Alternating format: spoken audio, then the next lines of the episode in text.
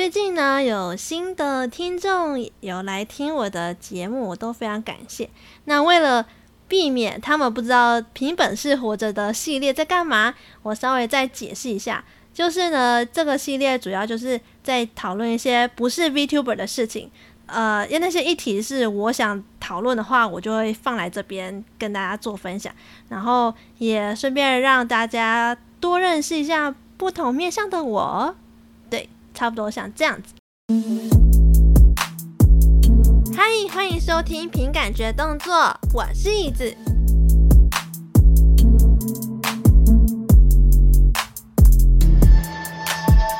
前几天呢，有。听到一个节目叫做《闲聊姐们》，他呢是一位来自马来西亚的 Podcaster，他里面有一个节目，我觉得讲的超级有共感。你这个节目有一个议题，就是在讲说，如果这个世界没有了设计，那你觉得这个世界会变成怎么样？当然是丑到爆啊！这开什么玩笑啊？这个如果这个世界没有美感，那还说得过去吗？就整个所有事情都变很丑，然后一切都乱七八糟的样子耶。我觉得这样子的话，真的是不仅丑到没朋友，然后连美感也没有，什么都没有。那我会觉得，那我没有办法待在这个世界上生存诶。然后就因为这个议题，会让我想到，就是我之前我身为设计师，我也有过一些接案的经验，而且那些经验都蛮奇葩，而且也是。我觉得可以拿来说嘴的故事，好，但是呢，在这开始之前呢，我觉得我应该先来定义一下什么叫做艺术跟设计，他们两个的差别在哪里？可能你们会觉得说，这两个差别应该都没差吧？就是不是都是一样的东西吗？可是其实我觉得。这个两者之间有很多可以探讨的地方，有很多。这个定义呢，也不是说哦，我生下来就知道哦，这些定义就是长怎样。这是我跟我朋友一些聊天内容之后，我觉得归纳出来比较重要的差别性。第一个呢，就是艺术是我自己觉得它就是你自己做出来爽的。你有你自己想表达的想法、理念，那你就透过你你想要传达的素材，来好好的去跟大众来表示说：哦，我觉得这个世界应该要多一点美。哦，我觉得这个世界应该要少一点伪装，应该要勇敢做自己。那要怎么体现这个抽象的概念呢？就会去用一些，比如说。呃，牙签啊，LED 灯啊，或者是饼干啊、水彩啊等等这些素材来完成你这些理念，然后把你自己做出来的这些理念，再可能拿去做展览，或是做一些街头艺术等等，就是你自己做出来哦，我很爽，你不用去顾虑到别人的想法。但是设计就不一样哦，我觉得设计呢，就是它应该是要好好的为大众。解决问题，比如说像是什么呢？像是你拿一个杯子，为什么那个杯子要长成那样？它为什么旁边要有个把手，让你可以好好的拿、好好的喝、好好的拿来摔？为什么它要做一个把手？那就是因为它可以让你能够方便的使用这些物品，能够让大家理解说：哦，我看到这个杯子，哦，我知道要怎么使用。对，我觉得这就是好的设计。好的设计就是可以让大家能够方便运用，而且能够理解、好上手的东西，叫做好的设计。我关于这个议题，我们大学有一个课，有个报告，就是在讲说什么叫做好的设计。我还要为了这个写了一个 PowerPoint，然后我就思考想去，我想说，天哪，什么叫做好的设计？我真的是很难理解。不过我最后想通了，就是方便、好上手。理解可以好使用的东西，叫做好的设计。虽然艺术跟设计这两者之间有一些差别性，但是呢，其实我觉得他们还是有一些共同点。那个共同点呢，就是身为设计师的你，或者是身为设计师的我，都应该要有足够的美感去去完成你自己想要表达的东西，或者是。客户想要表达的东西。不然，如果说你做的很丑的话，人家就也会觉得说，哦，你做成这样子啊，那我也会啊，我干嘛要你来做啊？或者是你自己没有那个能力，想要去凸显你自己的理想给大家认识的话，那大家也没有办法认识你的理念、你的创意到底是为了什么。对，所以我觉得他们共同点就是。你的美感，你的能力要能够撑起你的理想。但是哦，我现在要来讲故事，就是有关于我在设计接案有遇过哪些奇葩的事情。就是从我还是学生的时候，我还只是一个大学生，设计学生。他们呢，我最常听到的一句话就是。嘿你不是学设计的吗？Come on，你不是设计师吗？你怎么连这种设计你也不会？你怎么设计出这种东西？请问一下，我跟你说，设计它有分很多种，它有建筑、有美法、有街头、有平面、有各式各样的设计。请问你是要我设计哪一样呢？我身为设计师，我也不是说每一样设计我都会。我只是说，哦，我可能比较擅长哪一些，我可能知道那些建筑需要用什么样的软体，但是我不见得会使用啊。那有些人他就会说，哈，你不是设计师吗？那你可不可以帮我来设计 logo？你可不可以来帮我设计平面的海报？你可不可以来帮我设计影片那个 MV 到底要怎么制作？你可以来帮我设计音乐？What？我又不是。样样都精通，而且我只是个学生诶，我又不是说什么什么都会，而且我觉得这就是跟医生一样，你不可能就是跟医生讲说，嘿，你不是医生吗？你不是应该什么都会吗？你不是应该会呃小儿科，你也会解剖学，你也会开大脑，你也会整容，你也会看牙齿，你不是医生吗？你觉得你讲这种话真的是有道理吗？我真的觉得没有道理耶，你怎么可以跟医生讲这种话呢？虽然我曾经有不小心说过这种话，但我那是我国中的时候，我国中小屁孩没。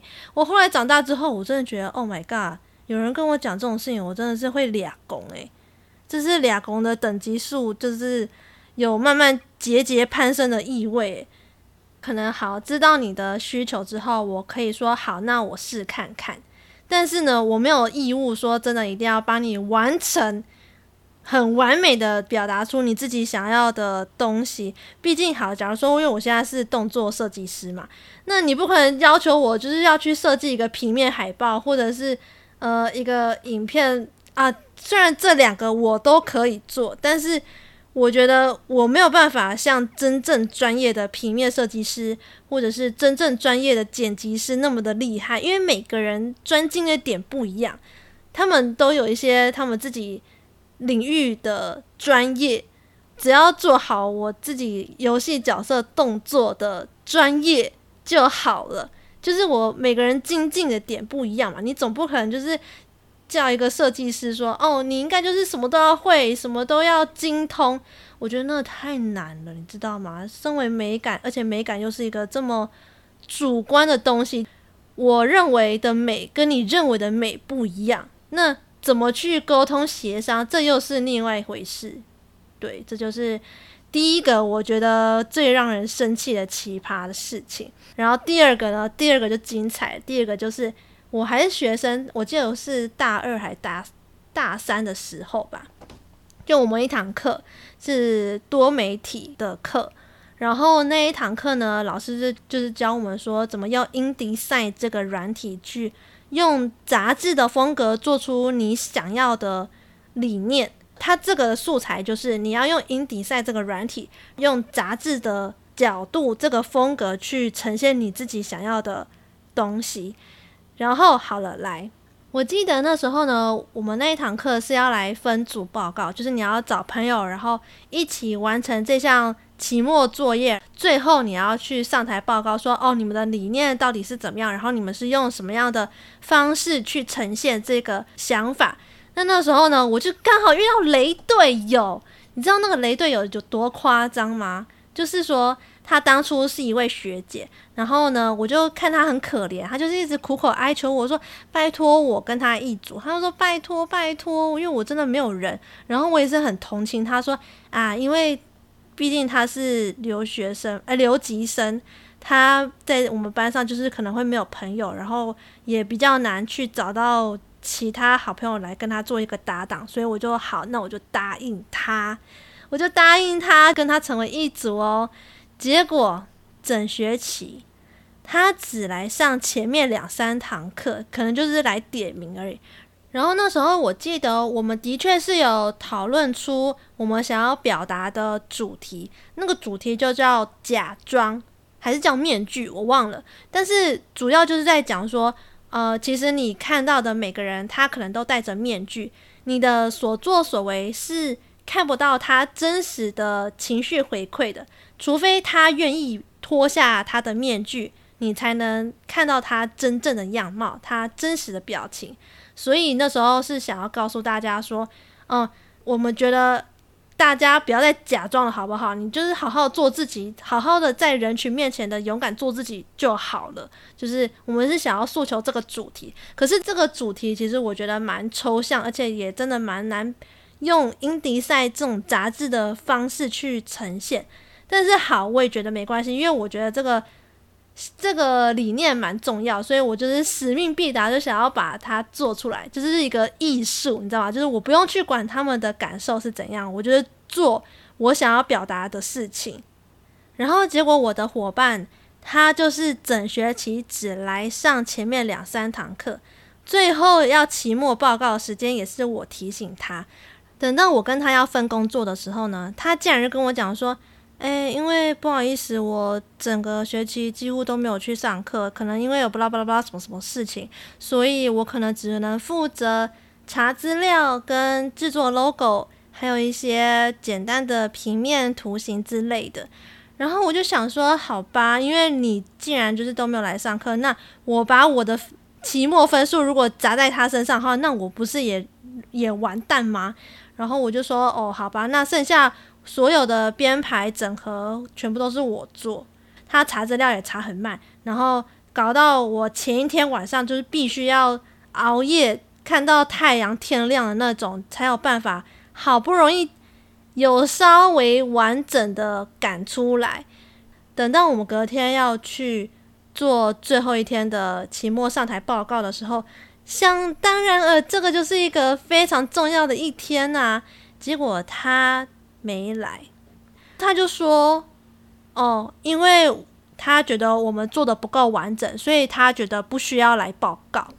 什么意思？什么态度啊？我就觉得，哇，你没做也就算了，你没来上课也没也就算了，然后你也没来报告，那老师不当你，你要当谁啊？所以我就很有自信的上去，然后我就直接跟老师讲说。”老师，我跟你说，我其实有一个搭档，但是呢，他其实都没怎么在做事情。他呢，其实上课也都没有来上课。你点名的时候，他是不是也常常都没到？我就这样问老师，然后老师说，嗯，对。然后我就说，老师，你其实根本就不记得他长什么样子，是对不对？然后他说对。然后我就说，对吧？所以呢，其实这个报告其实几乎都是我做的，就是整个编排都我做。他只有做什么部分呢？他只有查资料跟设计 logo。这样子的话，老师，你看在我这么努力的份上，虽然我没有做得很好，但是我很有诚意，我很有很有心的想要来完成这件事情，所以我希望老师不要挡我，然后去挡他，我就这样讲，然后老师就答应，就同意，因为我觉得他他这太扯了，就是我觉得你设计这个东西，你做不出来，最后 deadline 你改不出来。可能老师啦都还会觉得说，好了好了，你至少有心，你想要做出来。但是其实这个是在我们设计界里面是一个大忌，就是人家得来说几点以前就一定要交，你就一定要交，你不可以说哦我要迟交什么之类，因为这在就是社会上就是没有办法容忍这种事情发生。对，这是因为我们是还是学生，所以老师还可以就包容我们，然后还可以说什么哦就当他啊什么之类的。嚯，我就想到这个我就气。我觉得这一集可能会有很多我会很生气的地方，但是因为这些事情真的是太令人生气了，所以嗯，大家就多多包涵了。我尽量用可爱的声音来讲这件事情。我跟你说，就是因为我们是学生的时候，跟你讲，身为设计学生，大家是不是有遇过一种状况，就是不管是你的亲戚啊，或者是你的长辈啊，或者是老师、系主任啊，是不是有过跟你们讲说，哈，我现在是在给你累积经验的，还要收钱哦，是在求三小，哈，你是有多厉害，有需要到收钱是不是？我有找你就不错，你还要你还要收钱？你看，我都没有去找别人哦，我只找你哦。代表我有看中你的能力呢，还要谈钱哦！哎呦，你不是还学生吗？你们听到这里是不是真的想哭？我跟你说，你听完这个故事，你会更想哭。因为呢，我有一个朋友，他呢就是被系主任压榨。怎么压榨呢？就是那个系主任呢，当初是跟我的朋友讲说：“哎，那个谁谁谁，我。”有一个案子是要做一个平面海报的设计啊，然后如果事成了之后呢，如果我觉得还 OK，我觉得不错的话，那我就会给你六千块当做酬劳。因为我那个朋友本身他就是有一些经济困难，所以有的时候我们老师啊都会希望就是请他帮忙，然后给一些呃。钱让他比较好度过难关之类的，然后那当然我朋友说哦，好啊好啊，因为毕竟是老师讲的，而且又谈就讲了是六千块嘛，他就觉得哦很心动，他就很努力哦，每天半夜都画到半夜都在想说哦那个平面海报他是需要什么样的灵感，然后每天都在设计哦，我可能都在睡觉，然后他都半夜都在挑灯夜战的那种，结果。可能他出了第一版，然后结果就被批评说：“哎，我觉得这个不行啊，这个颜色要改啊，这哪边要移一点，那边要改一点。”他就想说：“好，没关系，就是毕竟第一次被打枪都是很正常的事情。”然后他就好改改改改改，然后结果改完，系主任他又看到说：“啊，我觉得这不行哎，这个我觉得整个风格都要改掉哎，就是。”我觉得那个 logo 什么这样不行，那边不行，这样不行，色调不行，所以整个后来他又改，到了第三次，系主任说：“嗯，怎么办？我觉得整个不行呢，就是我觉得可能你这个因为改太多次了，你应该。”如果这个成功的话，可能只能拿到三千块，就是直接砍半呢。然后他就觉得很难过啊，就是他努力那么久，然后你也没有跟他讲说，呃，到底是要用什么样的主视觉，或者是什么样的感觉，就是他们前面事前沟通就没有沟通得很好。然后呢，最后就跟我讲说，呃，他们可能要砍半价钱，然后他前面的努力全部都白费了。然后最后他还是很有负责任的把那个案子全部完成，也让系主任有一个满意的交代。可是结果他最后拿到的钱只有一千块。你看六千到一千什么意思？我就觉得我其实都还蛮心疼他，就是努力了那么久，然后最后才只有拿到一千块，而且那一千块还没有办法解决他们家经济的困难。然后最后还要我去帮他，什么意思？我不懂。天哪！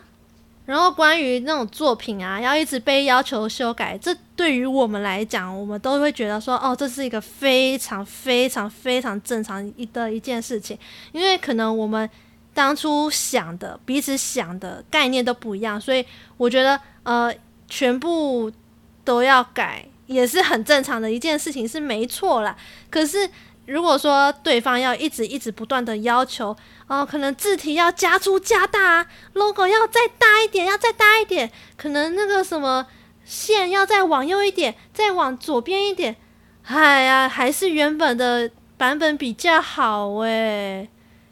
你这样子的设计，后面的人都会看不到啦，那个字体看不到啦。你要想。那个评审都是有年纪的人啊，多少都有老花，你不可以用那么小的字体啦。我跟你说，听到这些，我真的是先深呼吸吐气。哦，对于这种人哦，其实我觉得我是后来自己在工作之后，我有一些同事他跟我讲说，对付这种人，其实就应该是要在事前，在签契约之前。就要先谈好说，好，我们做出来的作品可以有三次修改的机会，三次以内的修改呢，我们都不会加钱。但是呢，你第四次要修改的话，那我们可能就会酌收加钱，因为不可能说当初谈好的事情，然后你要一直改、一直改、一直改，然后改到最后说，哎，干脆重做。我还是觉得第一版好，或者是我还是觉得，哎，早知道应该要找别人来做就好了，我就干脆不要找你们了。我就觉得，Oh my God！既然那么不相信我们的专业的话，那我真的希望你可以另起高明，就是你也可以去找其他人。你如果觉得人家的设计比我好，价钱也比我便宜，那 OK fine，我真的觉得你可以去找他，不要找我。那不然你要来找我，就是这个价钱。可能学生就是还会傻傻觉得说，哈，好啦，因为反正因为我毕竟是学生，然后对方就是那么客户，我觉得我可能斗不过他，就会觉得算了，就是还是按照他的话去做，不管他有怎么多叽歪的要求，我都会去做，因为毕竟我们学生就是需要拿到钱。但是因为我现在毕竟都已经出了社会了嘛，就是还是有一些累积经验的部分。那如果遇到这种比较击败的客户的话呢，我通常都会觉得说，好，那既然你觉得对方的品质比我好，价钱也比我低，那你就可以另起高明，可以不用来找我。我做出来的东西为什么需要这个价格？就是因为我有我的品质在。那你如果不想要让你自己的 MV、你的影片能够增加这些效果，提升那些精致度的话，Fine，你可以去找别人，我没有叫你要来找我，真的啦。但是这种这么鸡掰的客户，至少知道自己要的东西是什么，他知道说他想要的品质到哪里，他懂。我们沟通起来也会比较没那么累一点点。对于那种不知道自己要什么东西的客户，然后直接出口一句说。哎，那个可不可以帮我设计 logo？那个可不可以帮我设计一个游戏广告案？那个可不可以帮我设计一个巴拉巴拉？关于怎么对付这种客人的话，我们是会先给几个 sample，可能会是想说，哎，你会是想要甜美的风格吗？还是比较喜欢疯癫的风格呢？还是比较喜欢恐怖的风格？看你是需要什么样的风格呢？我们会做协商询问，就是我们的事前沟通就会变得非常复杂，因为我们要去帮助客户了解他自己到底想要诉求什么样的理念，他到底想要什么样的东西。像我们游戏广告案啊，我们可能一个提案，我们就要需要提可能五六七八个提案，然后让案主去思考说。嘿，我觉得哪个案子、哪个提案的 idea 比较好，哪个创意比较好，他们可能就要去做一些筛选动作，帮助到他说：“诶，我可能这个提案更适合我一点。”对，可是前面这五六七八个提案，也不是说都。没在认真做事哦，我们也是很认真的在花脑筋去思考啊。这个游戏的话，我们应该要怎么做，怎么让玩家有为之一亮的感觉，而不是重蹈覆辙的感觉。我其实现在目前很常遇到的状况就是，我做了那么多的提案，可能到最后都会石沉大海。可是这些提案会是白费的吗？看。起来好像是，但是其实我都必须要自己转念说，好啦，其实这些提案的能力也是一个能力啊，就是慢慢的让案主喜欢我的提案。当然，提案久了之后，可能就真的会有一些韩国的厂商啊，就真的会蛮喜欢我那些比较疯癫的提案啦。想到案主喜欢我的提案，我就会觉得哇，好开心！就是终于他们要用我的提案去做成一个广告案，这样子就蛮开心的。通常这种什么都不懂的客户比较没那么的鸡掰，可是他们会很难沟通，更不知道要怎么表达出他们内心所想要的东西，让我们知道。所以这个事前沟通会比较难。可是不见得很机掰，当然也是有，但是大部分人来讲，我遇到的都是蛮温和的，嗯。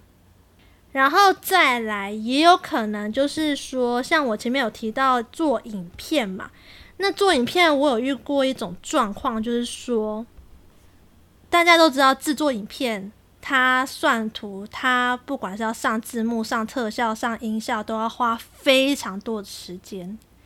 但是呢，对方呢可能会直接跟你讲说，啊、呃，直接跟我讲说，哦，我其实我觉得。改个什么什么东西很简单吧，应该很快就可以给我吧。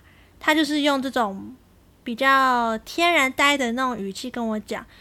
我知道他不懂我们这些要修改的后续制成有多么麻烦，他可能就是很无心的就讲一句话说，应该很简单吧，就就是这样子啊，只是改个 logo 而已，只是改个什么档案而已，应该还好吧？那个画面改一下啊。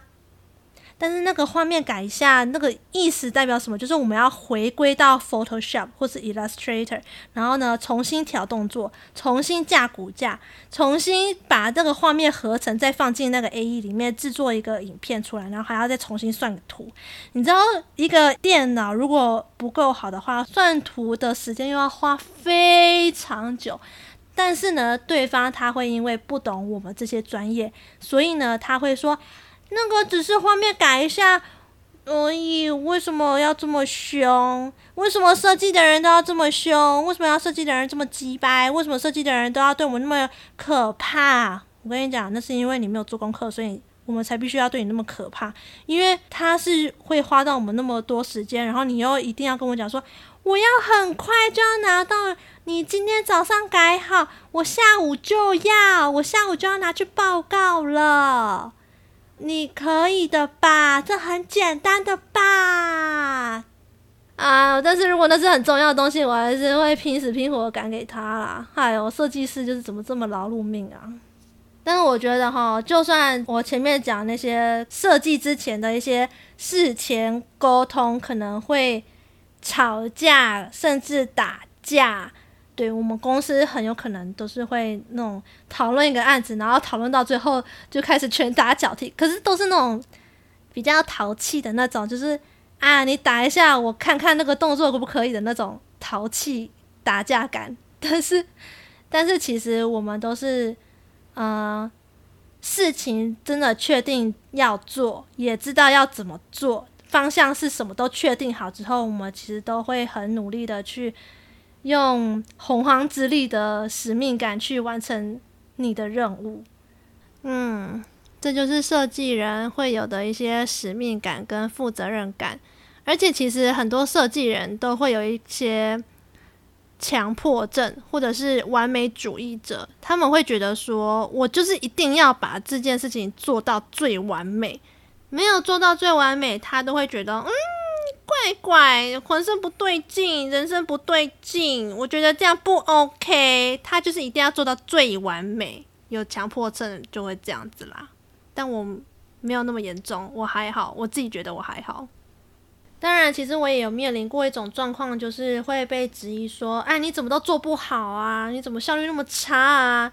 你怎么品质都提升不好啊？”可是虽然。遇到这种状况，自己都会觉得很难过，觉得啊，我是不是真的能力到达了一种瓶颈，没有办法再进步的一种状况？可是，嗯，其实这就是时间的问题吧。就是如果说你很努力的去追求，你已经很努力的去做好一件事情的话，其实。设计是一个很主观的事情，你也不能要求说，哎，你可以突然之间明天一早起来，哎，你的设计突然变很好，然后你的动作突然变调超赞，就是流畅到一个不行，当然不可能嘛。但是我觉得这就是需要时间慢慢磨练的嘛。总结来说呢，其实在这个设计的道路上面呢，其实也有遇到很多妖魔鬼怪想要来欺负我。但是呢，其实我也遇到很多同事、很多同学、很多主管都会愿意帮助我度过难关，教我怎么去应付这些奇形怪状的事情。嗯，你说设计很不好吗？其实我觉得设计就是劳碌命而已，设计就是劳碌命啊。然后又很有正义感、很有使命感的去完成一些奇奇怪状的事情，然后还要有通灵的感觉去 catch 到客户他想要什么样的东西，因为他们自己也搞不懂他们自己想要什么东西。诶，其实老实说，我其实去剪头发的时候，我也都不知道我要剪什么样的头发，然后我都会把难题丢给美发师，可是我真的不知道我适合什么样的发型呢？所以后来我都能够渐渐理解说，哦，客户不懂是真的有他的原因在。那让我们能够好好的去帮助你了解你自己想要什么，这也是很重要。所以，好啦好啦，就是这以上呢，就是我。分享的这些设计上遇过的一些奇形怪状的事情，一些奇葩的事情，一些设计人的心声。那如果你喜欢这一集的话呢，不要忘记帮我在 Apple Podcast 留言五颗星。诶，那如果你不知道怎么去 Apple Podcast 留言的话呢，可以询问一下你的朋友。那如果没朋友的话，你再私信我，我的 IG 的话是 Action by Feeling，就可以找到我哦。如果你是在其他各大平台上收听的话呢，不要忘记帮我点个关注。好啦，这集就先这样子喽，那我们下次再见，拜拜。